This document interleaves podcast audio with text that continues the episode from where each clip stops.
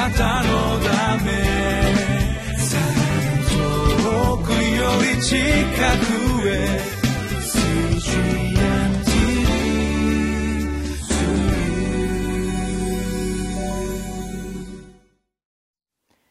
12月15日のリビングライフの時間です。皆様いかがお過ごしでしょうか？私はウェスレアンホーリネス教団の玉川キリスト中央教会の牧師の本間と申します。今日は歴代史の第230章13節から31章の一節の御言葉を読んで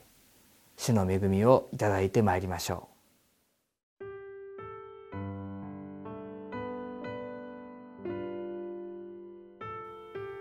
歴代史第2 30章13節から31章1節。こうして多くの民が第二の月に種を入れないパンの祭りを行おうとエルサレムに集まった。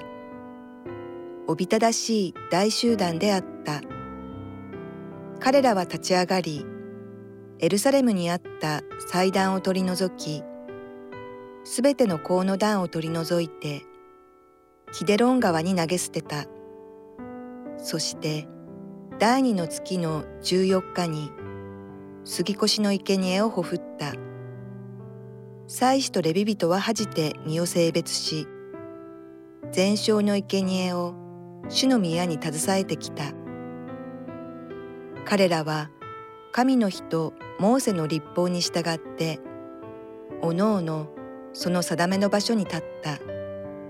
祭司はレビ人の手から受け取った血を注いだ。集団の中には身を性別していなかった者が多かったのでレビ人が清くないすべての人々のために杉越の生贄をほふる役目につきこれを性別して主に捧げた。民のうち大勢の者すなわちエフライムとマナセイッサカルとゼブルンの多くの者は身を清めておらずしかも記されているのと異なったやり方で杉越の生贄を食べてしまったのでヒゼキヤは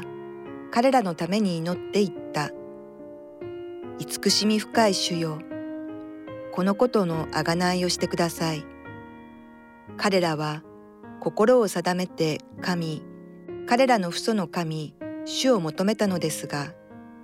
聖なる者の清めの通りにはいたしませんでした。主はヒゼキヤの願いを聞かれ民を癒された。こうしてエルサレムにいたイスラエル人は大きな喜びを持って7日の間種を入れないパンの祭りを行った。レビ人と祭司は毎日主に向かって強い調べの楽器を奏で主を褒めたたえたヒゼキヤは主の務めによく通じているすべてのレビ人の心に語りかけた。そこで彼らは和解の生贄を捧げ、彼らの父祖の神、主に告白をしつつ、7日間、祝いの食物に預かった。それから全集団は、あと7日間祭りを行うことを決議し、喜びをもって7日間祭りを行った。ユダの王ヒゼキヤは集団に一千頭の牛と七千頭の羊を送り、司たちは集団にお牛一千頭と羊一万頭を送り、多くの祭司は身を性別した。こうしてユダの全集団と祭司とレビ人およびイスラエルから来た全集団イスラエルの地から来た在留異国人ユダに在住している者たちは喜んだエルサレムには大きな喜びがあったイスラエルの王ダビデの子ソロモンの時代からこの方。こうしたことはエルサレムになかった。それからレビ人の祭司たちが立ち上がって民を祝福した。彼らの声は聞き届けられ彼らの祈りは主の聖なる見住まい天に届いた。これらすべてのことが終わるとそこにいた全イスラエルはユダの町々に出て行き石の柱を打ち壊しアシェラ像を切り落とし全ユダとベニヤミンの中からエフライムとマナセの中から高きところと祭壇を取り壊して立ち滅ぼした。そしてイスラエル人は皆おのおのその所有地それぞれの町へ帰って行った。昨日は30章の最初の部分を読みました。南ユダ王国のヒゼキヤ王がモーセの立法に定められている杉越の祭りをエルサレムで行うということを全イスラエルに呼びかけたという話が始まっています。この時南北に分裂していたイスラエルの国でしたけれどもこの南側の王であるヒゼキヤは北イスラエル側にも呼びかけてそしてその北側に属するアシェルマナセゼブルンといった部族の人々がへりくだってエルサレムにやってきたとそのように書かれてあります。このヒゼキヤの杉越の祭りを共に祝おうという呼びかけを多くの北イスラエル側の人々は物笑いにしあざけりました。しかしその中にその呼びかけをしっかりと受け止めて応じた人々がいたのであります。今日のこの聖書の御言葉を読んでいてわかることはこの杉越の祭りが祝われたのは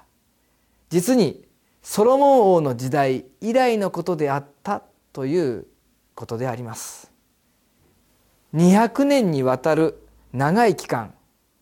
イスラエルの民の間で杉越の祭りが行われてきてはいなかったということであります。旧約聖書は神の民イスラエルの歴史が記されています。聖書を最初から読んでいくとまず創世記。そしてその創世記の一つ一つのストーリーの後に出エジプト記以降ですね。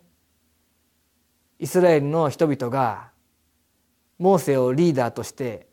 エジプトから約束の国へと向かっていくその旅の中で主が立法を与えられたという物語が続いていきます。その立法の中に杉越の祭りを守るようにというその規定も記されているのです。しかしイスラエル王国のこのちょうど中間の200年間杉越の祭りが行われてはいなかったということを、まあ、ここを読んで私たちは知るのであります。杉越の祭りはイスラエル民族のアイデンティティに関わる大切な祭りです。イスラエルの人々は主を先祖たちをエジプトから導き上った神と告白していました。杉越の祭りというのは出エジプトの出来事の中で神のもたらした災いが羊の血を家の入り口に塗ったイスラエル人たちは過ぎ越して守ってくださったというその出来事を記念するものであります。出エジプトの出来事を記念し自分たちの神の民としての出発そのことを思い起こす時でありました。神様による救いという自分たちの原点を思い起こし感謝しその原点に立ち戻るための機会であったと思います。しかし長く立法を知らずにまた杉越の祭りのみならずそういったことを行ってきてはいなかった人々がこの杉越の祭りを200年ぶりに祝うということの中で間違えてしまったということもここには記されています。でも聖書は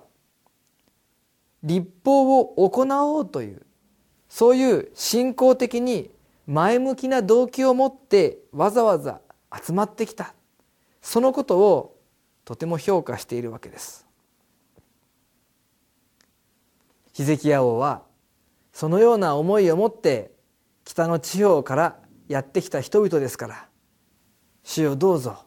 彼らを許して癒してくださいとそのように祈っています。立法の通りにはできなかったという過ちは許され一人一人は癒されたのであります。この杉越の祭りはどんなに大きな喜びを人々に与えたことでしょうか。もともと定められていた日数そしてなおあと7日間祭りを行おうと。23節にはそれから全集団はあと7日間祭りを行うことを決議し喜びを持って7日間祭りを行ったとあります。そして25節にはこうしてユダの全集団と祭司とレビ人およびイスラエルから来た全集団イスラエルの地から来た在留異国人ユダに在住している者たちは喜んだとそのようにこの祭りがいかに大きな喜びであったかということが記されています。祭りが終わった後で31章の一節にはそこにいた全イスラエルはユダの町々に出て行き石の柱を打ち壊しアシェラ像を切り落とし全ユダとベニヤミンの中からエフライムとマナセの中から高きところと祭壇を取り壊して立ち滅ぼした。とそのように自分たちの中にある神に喜ばれない偶像を取り除いていくのであります。彼らの喜びはもっともっと神様に従いたい。さらに神様に喜ばれるように生きたい。神様が喜ばないものをやめたい。そのような思いと行いに結ばれていくのであります。私たちも十字架によって救われたという原点に立ち返る時にもっと主に喜ばれるように生きたい。そのように願うのではないでしょうか。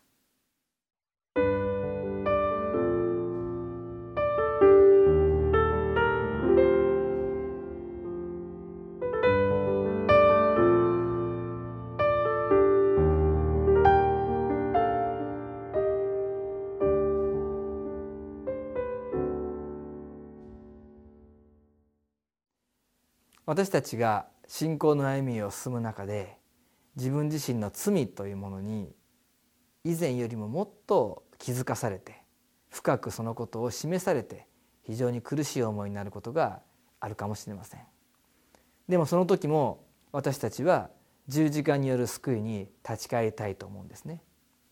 私たちの罪がいかに大きくてもしかしその大きな罪をもあがなってそして私たちを許し救って神のことしてくださった神様の恵みがもっともっと大きいんだというところに目を向けたいと思います。私たちがどのような中から救われて今いるのかそのことを思い起こし立ち返るたびに私たちはさらに主に従ってまいりたい。主に喜ばれる生き方を生きたい。そのような思いになっていくものと信じます。お祈りを捧げます。愛する天のお父様私たちを救ってそしてあなたに祈りを捧げ賛美礼拝を捧げるそのような恵みの中に私たちを生かしてくださっていることを感謝します。私たちの罪それも本当にイエス様が死ななければならないほどの大きなものでありますがしかしその私たちを許すその大きな愛大きな恵みが注がれていることを感謝します。今日もまたそのことをしっかりと思いつつあなたの恵みとともに歩み生かしてください。イエス様の皆によってお祈りします。アーメン。あなたのため遠くより近くへ。